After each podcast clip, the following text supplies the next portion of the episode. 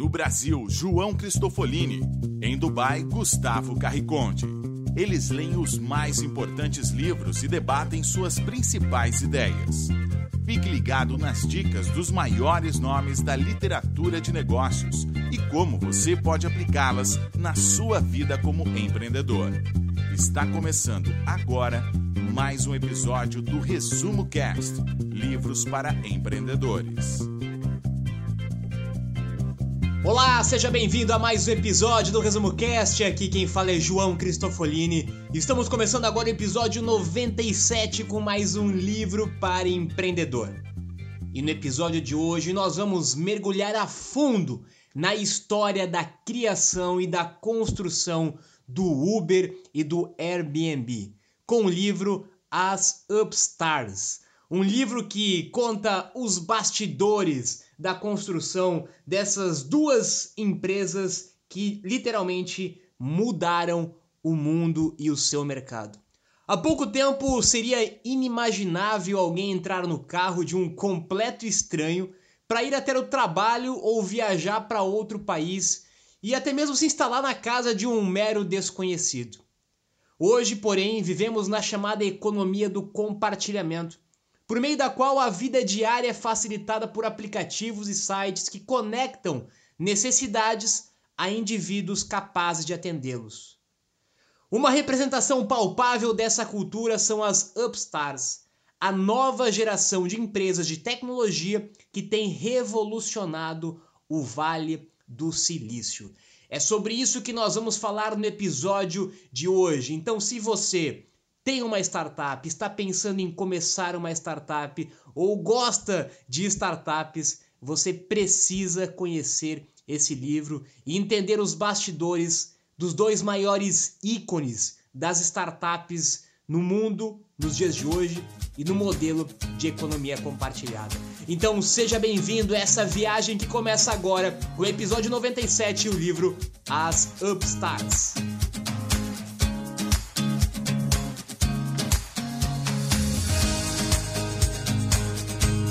Olá, eu sou Gustavo Carriconde e sejam bem-vindos ao episódio número 97 do Resumo Cast.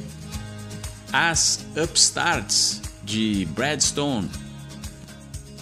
E Brad Stone também é o autor de A Loja de Tudo, que fala da história da Amazon e de Jeff Bezos, que resumimos no episódio número 17 do Resumo Cast. Mas o que são upstarts? Já na primeira página do livro vem a definição que são pessoas que iniciaram há pouco uma atividade e fizeram sucesso e que não demonstram nenhum respeito para com as pessoas mais velhas e experientes ou para com a maneira tradicional de fazer as coisas.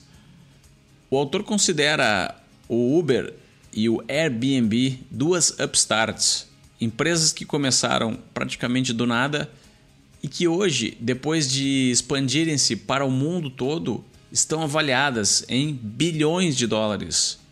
São duas empresas extremamente polêmicas. Alguns amam e outros odeiam elas. Mas essa é a característica de quem chegou para mudar as coisas. O Uber, a maior rede de táxis do mundo, até hoje não tem nenhum táxi. E o Airbnb, a maior rede de hotéis do mundo, até hoje não possui nenhum hotel. O autor diz que poderia ter escrito dois livros diferentes, mas quando começou a pesquisar as histórias, percebeu que haviam vários pontos de conexão e similaridade entre elas. O livro começa então durante a posse do presidente Barack Obama em 2009, onde os dois fundadores das duas empresas, Travis Kalanick do Uber e Brian Chesky do Airbnb estavam presentes e a equipe do Airbnb entregava panfletos às pessoas que estavam presentes na posse e fazia propagandas do seu recém-lançado site. O evento, que aconteceu em Washington, quebrou todos os recordes de público de qualquer evento já realizado naquela cidade anteriormente. E muitas pessoas ficaram sem hotel e também com dificuldade para conseguir um transporte, alugar um carro ou conseguir um táxi. O livro de Bradstone começa dessa forma e vamos ver mais adiante aqui no resumo cast como foi possível que os fundadores dessas duas upstarts conseguiram criar modelos de negócios para resolver problemas em escala mundial. O autor comenta detalhadamente sobre a história e os primeiros anos da criação do Airbnb e do Uber. E com isso ele desmistifica um grande mito que existe nas histórias de empresas de sucesso que muitas vezes são glamorizadas demais pelos próprios fundadores, pela própria mídia e acabam não retratando muitas vezes a realidade daquilo que aconteceu. É muito fácil olhar para o passado e ver como uma pessoa visionária viu um problema e daquele problema transformou numa grande oportunidade que virou um negócio global. Mas quando nós estudamos a fundo essas histórias, nós vemos que aqueles mitos de startups que surgiram nas garagens do Vale do Silício por um grande visionário que transformou um problema em uma grande oportunidade, nem sempre acontecem dessa forma tão glamorizada como nos é mostrado. Acontecem muito mais dificuldades, muito mais imprevisibilidade e muito menos programado essas histórias, essas empresas, do que de fato a mídia nos mostra. E começando então falando sobre os primeiros anos do Airbnb, segundo seu próprio fundador. Ele diz que toda grande startup começa como um projeto paralelo que não é prioridade para ninguém.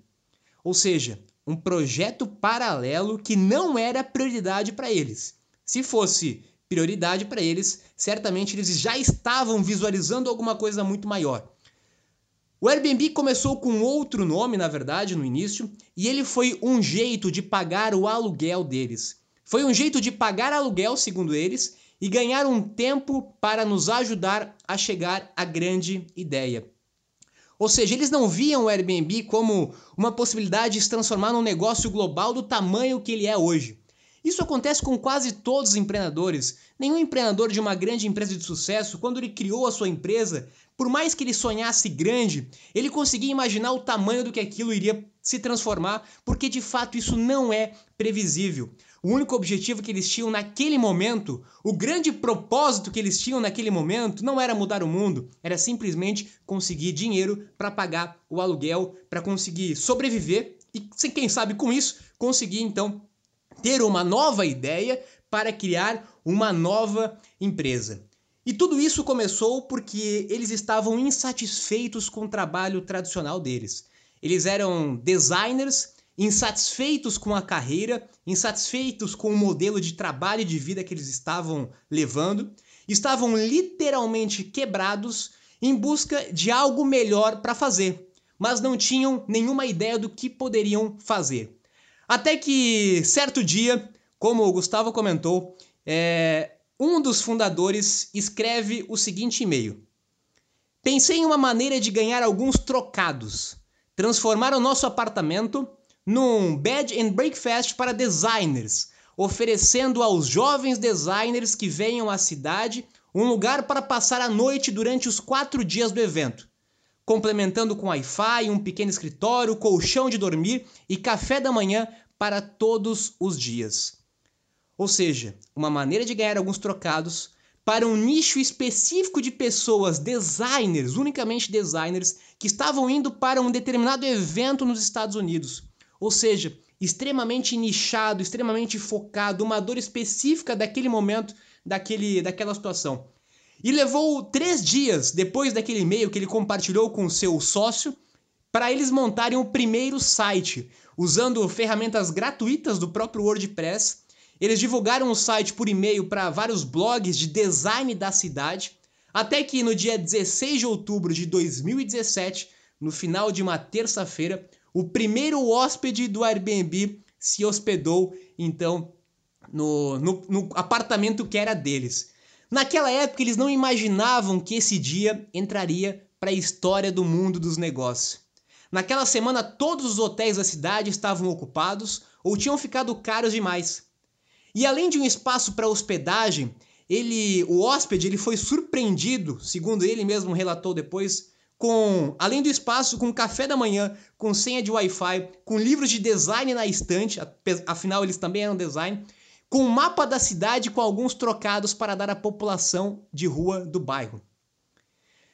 Demorou vários meses para que eles continuassem o projeto depois daquele momento e para que eles começassem a tentar levantar capital. Inclusive conta a história que eles recusaram o capital de um investidor anjo no dia da assinatura do contrato, no valor de 250 mil dólares, porque um dos sócios teve o pressentimento de que seria um sócio investidor anjo difícil de lidar. Essa história de investidor anjo ainda tem muita coisa para ser compartilhada talvez em outro momento. Mas eu quero só finalizar esses primeiros momentos do Airbnb mostrando como a história do Airbnb ela foi criada de uma forma muito mais simplificada e ela foi sendo transformada durante vários momentos. Demorou mais um ano, dois anos depois daquele primeiro dia que o primeiro hóspede se hospedou no apartamento deles para que eles começassem a entender que aquele projeto paralelo poderia ser algo maior, algo melhor e que eles poderiam se dedicar mais a fundo a esse negócio. Os primeiros anos do Uber também não aconteceram com o objetivo de destruir a indústria de táxi. O foco inicial do Uber nos Estados Unidos foi com carros pretos, que eram os carros de luxo, os táxis de luxo. Numa certa noite, o, um dos fundadores do Uber alugou um carro de luxo com motorista para ele e para um grupo de amigos por uma noite inteira. Aquela brincadeira custou mil dólares e rodar pela cidade no fim da noite para ter que deixar todo mundo em casa foi de fato uma chatice. Depois daquele momento, ele isso virou uma obsessão para ele, para um dos fundadores, e a ideia de um serviço de aluguel de carros sob demanda de carros de luxo começou a matutar na mente dele. Ele então desenhou um nome para isso, que foi o nome do Uber, e começou, segundo ele, a contar a ideia para todo mundo pedindo opinião. Aliás, uma ação aí que nós já falamos várias vezes aqui no Resumo Cash sobre a importância de compartilhar a sua ideia nessa fase do negócio.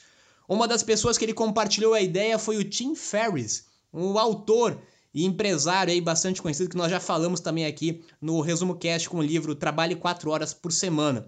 Ele inclusive ajudou nas sessões de brainstorm da ideia inicial e ajudou a conectar com outras pessoas, inclusive até chegar a um amigo de amigo, que era o Travis Kalanick, que é hoje, que foi durante muito tempo o CEO do Uber e o responsável aí para conseguir levar o Uber aonde ele chegou nos dias de hoje. E o Uber, assim como o Airbnb, ele durante muito tempo foi levado como um projeto paralelo. Os outros sócios tinham outros trabalhos, outras funções, e apesar de gostarem da ideia, demorou para eles se envolverem diretamente com um projeto. Ele sempre foi encarado como um projeto secundário durante bastante tempo até que ele deslanchasse. Ou seja, de novo, aquela imagem que nós temos de que uma ideia se transforma em um negócio rapidamente é um grande mito. E assim como o Airbnb, o Uber foi negado pela maioria dos investidores. Ninguém conseguia ver aquilo como um potencial de negócio global e disruptivo. Afinal, eles começaram num nicho muito específico. Segundo os fundadores do Uber, eles chegaram a contactar por e-mail 165 investidores. E desses 165, 150 sequer responderam. Outros responderam, não tiveram interesse, até que eles conseguiram achar alguns dos primeiros investidores. Certamente não faltam histórias de investidores arrependidos nos dias de hoje, ou até mesmo investidores que o próprio livro conta que podiam ter colocado um valor muito maior e na época colocaram 10 mil, 20 mil dólares e hoje certamente se arrependem bastante. E somente em 2010, veja que nós estamos falando isso Começou em 2007, 2008, somente em 2010 que de fato ele começou a viralizar, ele começou a se transformar em um negócio de fato. E outro ponto interessante é que o plano inicial era comprar carros e compartilhar a frota com amigos que usassem o aplicativo. Só depois que eles reventaram essa o um modelo para um modelo que se tornaria o mais próximo do modelo atual.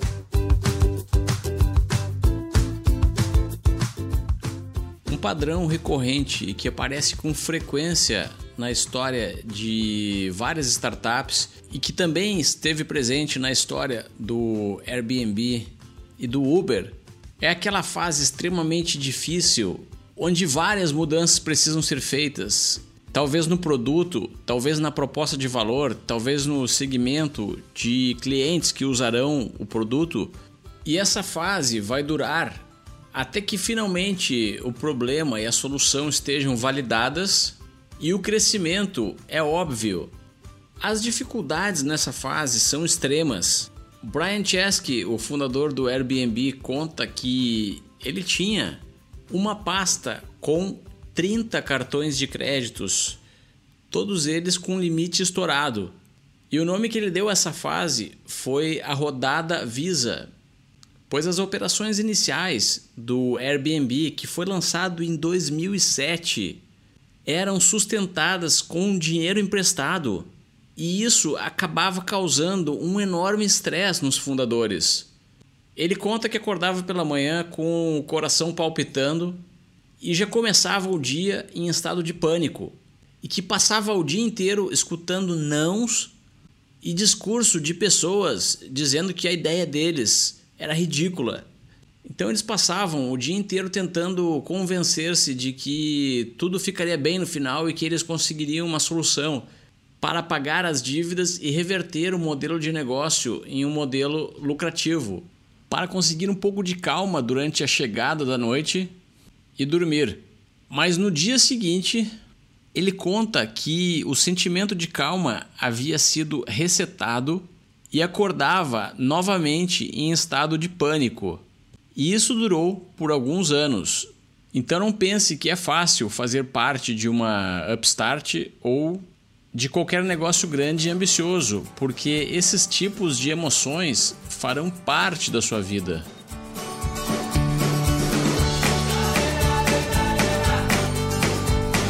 Quem está envolvido de fato na prática com startup sabe muito bem que vai dormir com a melhor notícia da sua vida, vai acordar com a pior notícia da sua vida, vai estar feliz e triste no mesmo dia e vai ter uma montanha russa de emoções, porque as coisas mudam muito rapidamente.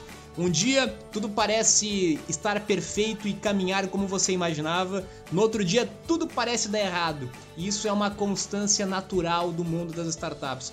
Ou seja, definitivamente é muito difícil criar uma startup. Não é difícil, é muito difícil. Não quer dizer que é impossível, mas que é muito difícil. E se a pessoa não estiver preparada, e o nosso objetivo aqui no Resumo Cast é justamente esse: mostrar a realidade, não mostrar os contos de fadas que muitas vezes nós vemos pela mídia tradicional, e mostrar a realidade que realmente é muito difícil, que você tem que estar tá preparado mentalmente, tem que estar tá preparado emocionalmente, tem que realmente querer muito isso, tem que ter um propósito, um porquê, um motivo muito claro, porque como nós vimos, até mesmo na história do Uber, até mesmo na história do Airbnb, não foi de um dia para noite, foram alguns anos de muita dificuldade, de muitos problemas, de muita falta de dinheiro, em ciclos totalmente constantes e sem estabilidade nenhuma, né? De emoções, de picos de emoções altos e baixos constantemente.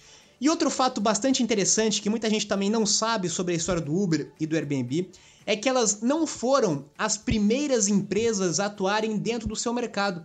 Assim como várias outras startups e empresas de tecnologia de sucesso, elas não foram as primeiras no seu mercado. Hoje muita gente desconhece essas outras empresas, mas antes do Uber já tinham outras empresas que pro se propunham a fazer a mesma coisa, antes do Airbnb da mesma forma.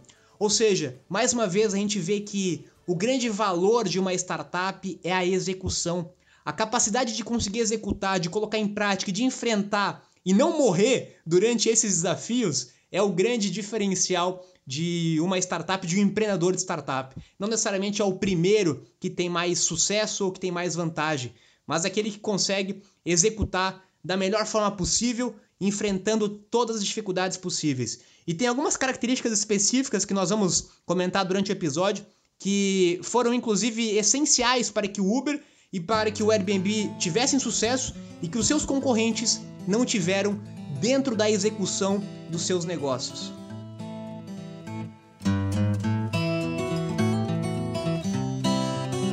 Agora vamos falar de um problema muito comum nas startups, que é o problema do ovo ou da galinha.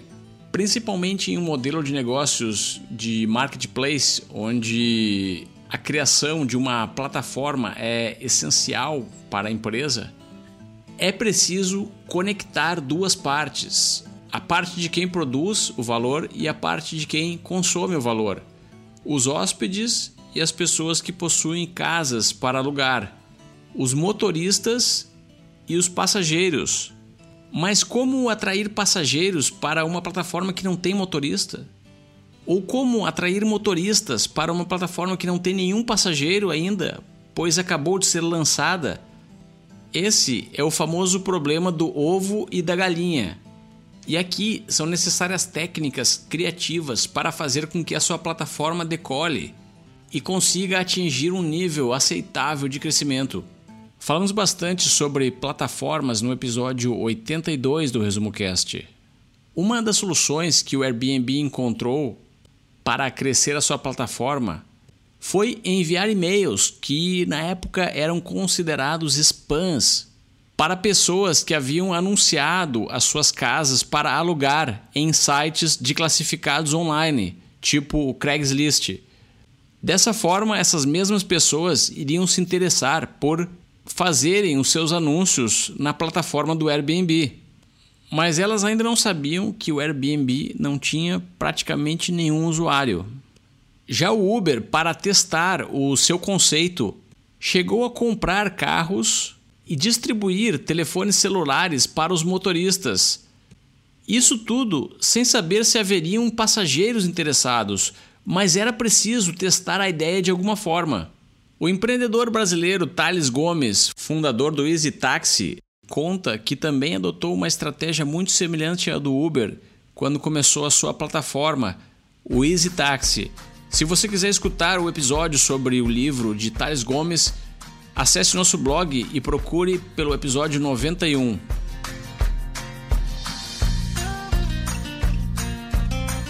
Esse é um desafio claro de todo o marketplace. Como o Gustavo falou, nós já comentamos isso em outros episódios. Eu também vivi isso na pele no dia a dia. E o que o Uber e o Airbnb fizeram foi justamente aquilo que os seus concorrentes não conseguiram fazer para resolver esse grande dilema como conseguir conectar as duas pontas, já que você só vai ter passageiro se tiver motorista, você só vai ter motorista se tiver passageiro, só vai ter hóspede se tiver apartamento, só vai ter apartamento se tiver hóspede. É a dúvida cruel de, cruel de todo o marketplace. E o Uber então ofereceu prêmios financeiros para tentar fisgar os motoristas de outras plataformas, como a rival na época e até hoje, o Lyft.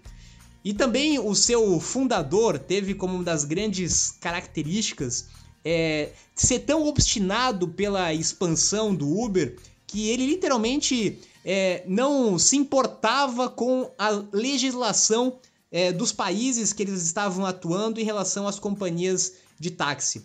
É, ele tinha uma agressividade, ainda tem até hoje, que é uma característica muito marcante do Uber, de primeiro implementar, de primeiro executar para depois se preocupar em mudar a legislação. Ou seja, primeiro vem a inovação, depois vem a legislação. Não tem como mudar a legislação para depois implantar uma inovação. Isso foi um dos diferenciais e um, uma estratégia de execução que os seus concorrentes não fizeram na época e que foi isso que ajudou o Uber a resolver esse problema do ovo da galinha, de ter uma agressividade muito maior no mercado e de, inclusive, ter uma agressividade financeira maior comparado aos seus concorrentes. Já o Airbnb, ele se usou aí de práticas talvez não muito legais no início do seu projeto, hackeando literalmente outro site, é, que era o Classificados clássico de aluguel de imóveis na época da internet. E literalmente ele hackeou esse site para anunciar suas ofertas de apartamento. Ou seja, toda startup como o Airbnb, como o Uber, em algum momento teve que ter uma agressividade muito forte para conseguir resolver esse primeiro dilema, para conseguir ter as primeiras engrenagens girando, para que depois as coisas acontecessem naturalmente. Outros competidores, é, talvez menos agressivos, não conseguiram resolver esse problema, foram mais conservadores e, nesse sentido, acabaram perdendo o timing que era do negócio. Hoje as pessoas aceitam que o Airbnb e o Uber chegaram para agregar cada vez mais valor ao mundo e substituir parte dos mercados, no caso do Airbnb, do mercado hoteleiro, no caso do Uber, do mercado de transporte de passageiros. Mas nem sempre foi assim. São dois empreendimentos extremamente polêmicos, porque modifica completamente as leis e a maneira como as coisas vinham sendo feitas há muitos anos. Esse tipo de empresa, as upstarts, elas acabam inevitavelmente eliminando do mercado diversas ineficiências e aquelas empresas que se consideram as donas do conhecimento e da maneira tradicional de fazer as coisas. O autor cita no seu livro um termo que é a Travis Law, ou a Lei de Travis. Como diz o fundador do Airbnb, se um produto ele é superior às alternativas que existem, ou seja, ele é superior ao status quo, as pessoas irão apoiar essa solução, mesmo que ela seja aparentemente ilegal. Mas atenção, de acordo com o autor, essa lei só vai funcionar em países democráticos onde o sistema político pode ser influenciado pelo apoio popular. Ou seja, em locais do mundo onde os governos possuem um mínimo de comprometimento com a população. De acordo com o autor, isso não é possível em ditaduras, países comunistas e locais onde uma minoria detém todo o controle sobre a maneira de como a sociedade deve se comportar. A lei de Treves é uma espécie de teste da democracia que serve para verificar se realmente o que é benéfico para o mundo consegue se impor a sistemas tradicionais. O Uber e o Airbnb conseguiram penetrar em alguns países do mundo, começando pelos Estados Unidos, e hoje são aceitos pela maior parte dos locais do planeta. Mas ainda existem alguns lugares onde isso não acontece. E a tendência é que as upstarts continuem causando muita polêmica por onde passarem.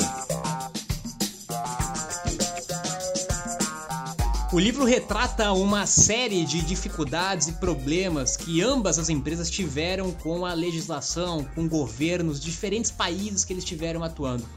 Inclusive, uma das grandes lições das startups do modelo de economia compartilhada é você estar preparado ou se preparar para enfrentar a legislação tradicional porque startups com modelos disruptivos que vão mudar de fato a maneira como as pessoas vivem, interagem, consomem e que de certa forma vão afetar a legislação tradicional, vão literalmente enfrentar uma guerra contra os legisladores. Ou seja, vai precisar estar preparado tanto financeiramente quanto também de equipe e mentalmente para enfrentar essas dificuldades. Certamente esses foram os maiores, talvez um dos maiores desafios que as duas startups tiveram e continuam tendo, né? Hoje talvez muito mais fácil do que no início, mas continuam tendo frequentemente você acompanha pelas mídias alguns tipos de problemas. Aconteceu recentemente no Brasil também, na Inglaterra, o Uber também foi, é, algumas vezes já foi, foi novamente também é, bloqueado, e uma série de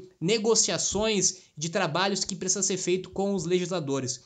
E um ponto interessante, inclusive isso foi um ponto que eu li em outro livro falando sobre o Uber e o Airbnb também, é que enquanto que a legislação, quanto os nossos governantes estão discutindo sobre o modelo de negócios disruptivo do Uber ou do Airbnb, essas mesmas empresas startups já estão criando outros modelos que vão ser muito mais disruptivos. Ou seja, enquanto está sendo, para a gente ver como que é lenta a mudança de uma legislação, enquanto está sendo discutido aquilo que foi criado há mais de cinco anos, já está sendo criado uma coisa que, como os carros autônomos, os carros voadores que o Uber apresentou recentemente, inclusive, isso vai ter um impacto muito maior na legislação. Ou seja, estamos ainda discutindo um modelo que já faz parte do passado e que muito em breve vão ser ainda mais disruptivos. Ou seja, a legislação não consegue acompanhar o tamanho da velocidade que nós estamos tendo com as tecnologias nos dias de hoje.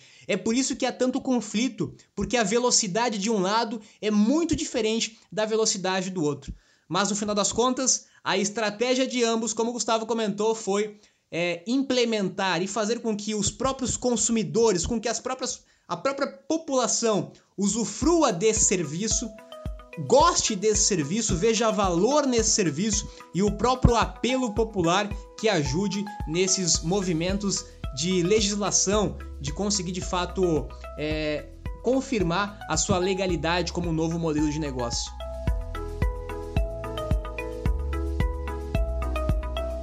Você precisa destruir o seu próprio negócio antes que algum competidor o faça. Ambas as empresas, tanto o Uber quanto o Airbnb, não foram 100% originais nas suas ideias. Elas construíram em cima de algo que já existia. O Airbnb foi disruptivo para uma indústria de surf de colchão. Na época em que surgiu, já existia até um site chamado Couchsurfing, onde as pessoas compartilhavam colchões ao redor do mundo. O Uber, quando surgiu, já haviam diversas empresas que tentavam criar aplicativos e conectá-los com frotas de táxis existentes. Mas o que aconteceu com as upstarts para darem tão certo? Segundo o autor Brad Jones, a resposta para essa pergunta é timing. Para serem disruptivas a nível mundial, as duas empresas souberam aproveitar muito bem o surgimento de tecnologias como o iPhone, que deu origem e democratizou a tecnologia dos telefones inteligentes e que possibilitou a instalação de um GPS, por exemplo, em cada um desses telefones. Outro fator importante foi a possibilidade de realizar pagamentos online de maneira rápida e fácil, e também a possibilidade de avaliar tanto o seu motorista quanto a pessoa que alugou o seu quarto de hotel. O sistema de avaliação, pelo menos até agora, se mostrou mais eficiente do que um excesso de regulamentação por parte do governo ou órgãos controladores. Falamos bastante sobre esse assunto no episódio 78 do Resumo Cast sobre o livro A Revolta de Atlas de Ayn Rand. 2007 é apontado por muitos autores estudiosos como o ano mais impactante na revolução da tecnologia e da construção de novos negócios. Não por acaso 2007 foi o ano do surgimento do iPhone, foi o ano da criação do próprio Airbnb, do Uber, várias redes sociais, várias empresas de tecnologia surgiram em 2007, em 2008, naquele momento exato. Ou seja, nós vemos mais uma vez como estar na hora certa, no lugar certo, no momento certo é indispensável para uma startup. Talvez alguns concorrentes do Uber, do Airbnb, que surgiram alguns anos antes, eles tiveram muito mais dificuldade e estiveram iniciaram a sua operação no tempo errado. Outros que começaram pouco tempo depois também perderam o time. Por isso que a palavra time é tão falada e tão valorizada no mundo das startups. É uma, valor... é uma variável que nós não conseguimos ter um controle absoluto sobre ela, mas é uma variável indispensável para o sucesso de uma, de uma startup e para a construção de uma upstart. E além do time errado, outros aplicativos rivais também sofriam, segundo o autor e outras reportagens sobre o livro, sobre sofriam de teimosia ou bom mocismo crônico, ou seja, a dificuldade de executar ou talvez uma falta de agressividade na execução. Afinal, se você está querendo mudar um mercado, criar um novo mercado, mudar o padrão de consumo dos consumidores, certamente esse é um processo que, primeiro, demora, tem que estar disposto a investir muito tempo e muito dinheiro nesse processo. E segundo, que você tem que ser muito agressivo, porque não é fácil você mudar o comportamento de consumo. Então, a equipe composta desse perfil de startup realmente tem que ser uma equipe agressiva. O CEO do Uber, que foi afastado do Uber recentemente, ele tinha um perfil bastante agressivo talvez agressivo demais para muitas pessoas, o que inclusive acabou fazendo com que ele fosse retirado da, do comando da empresa como CEO, onde o Uber trocou o seu CEO nesse momento, nesse estágio que a empresa está. Mas talvez se Uber não tivesse tido um CEO com aquele perfil né, e com aquela agressividade no bom sentido, é, talvez ele não estaria onde ele está hoje, porque é muito importante estar no, no lugar certo, na hora certa, estar com pessoas que têm de fato capacidade de executar, capacidade de resolver problema, capacidade de enfrentar todas essas adversidades que existem para construir uma Upstart.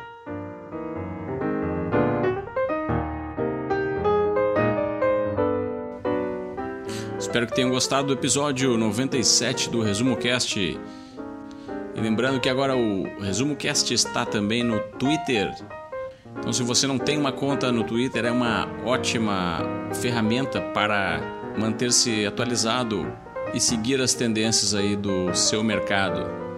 Se você tem uma conta no Twitter, nos procure por lá e siga o Resumo Cast também no Twitter, onde postamos semanalmente diversos conteúdos relacionados com os livros que debatemos aqui. Agora eu me despeço aqui de Dubai, tenham todos uma ótima semana e até o próximo episódio.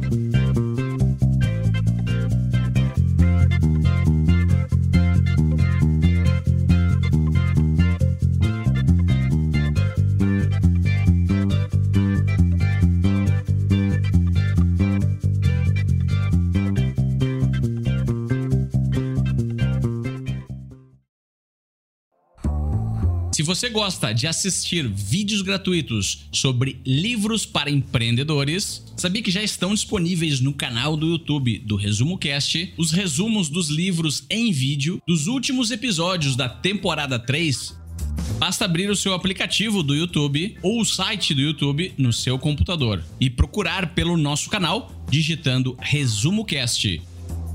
Te vejo por lá.